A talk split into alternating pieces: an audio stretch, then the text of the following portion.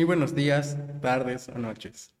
Mis amados hermanos, es un gusto poder estar aquí con ustedes en su lugar de trabajo o en sus hogares y tener la oportunidad de compartir un poco de lo que Dios tiene para nosotros a través de su palabra.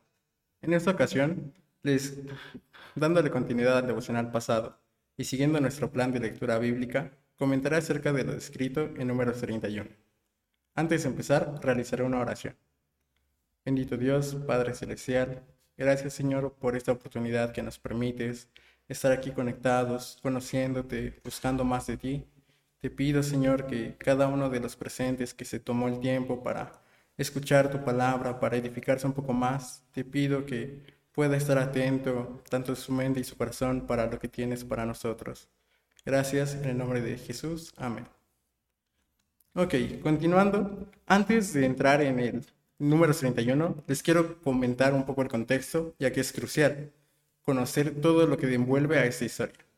Nos transportamos a un momento crítico en la historia de los israelitas, un pueblo guiado por la mano firme de Moisés, quien recibía instrucciones directas de Dios. Este episodio se desarrolla en el vasto y desafiante desierto, donde los israelitas enfrentaban obstáculos físicos a la par de desafíos espirituales y emocionales. Durante su travesía por el desierto, el pueblo israelí experimentó momentos de desesperación y duda, hace episodios de asombro y revelación divina. Podemos ver que en medio de la aridez del desierto, la fidelidad de Dios se manifestó de manera extraordinaria, guiando a su pueblo con columnas de nube durante el día y columnas de fuego durante la noche. Estos signos visibles de la presencia divina no solo proporcionaron una dirección práctica, sino que también recordaron a los israelitas que no estaban solos en su peregrinaje. Las instrucciones específicas de Dios abarcaron mucho más allá de aspectos prácticos de la travesía. Las cuestiones morales y espirituales también fueron consideradas.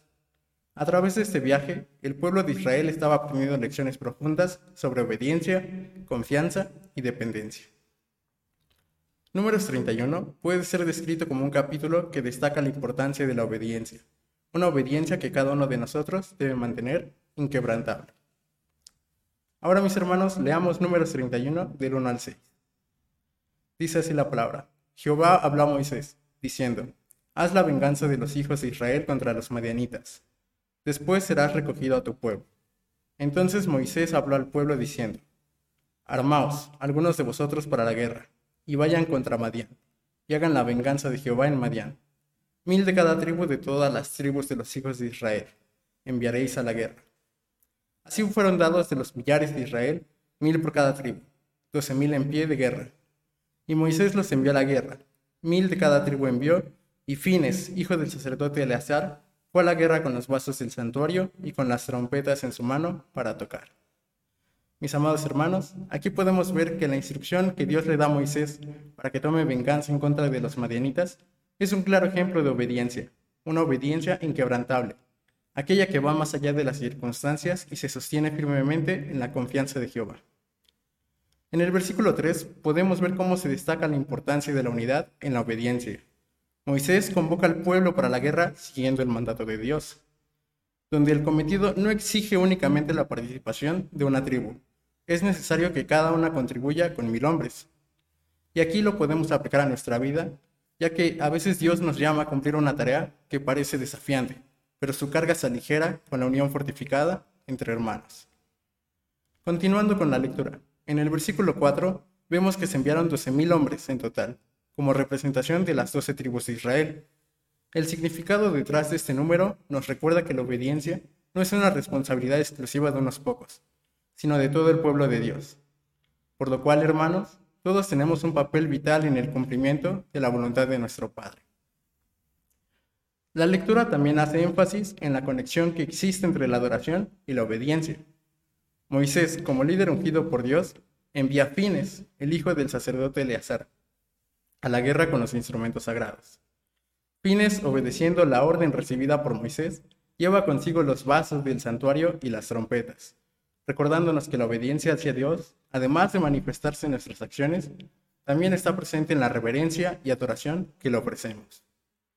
La obediencia inquebrantable implica hacer lo que se nos ordena y además confiar en que Dios tiene un propósito más grande y que sus caminos son más altos que los nuestros, tal como lo menciona Isaías 55.9. En la guerra contra Madián, los israelitas no solo llevaron a cabo un acto de justicia divina, asimismo demostraron confianza en la soberanía de Dios sobre todas las situaciones. Este relato nos desafía a reflexionar sobre nuestra propia disposición para obedecer a Dios, incluso cuando las instrucciones pueden parecer difíciles de entender o inclusive de ejecutar.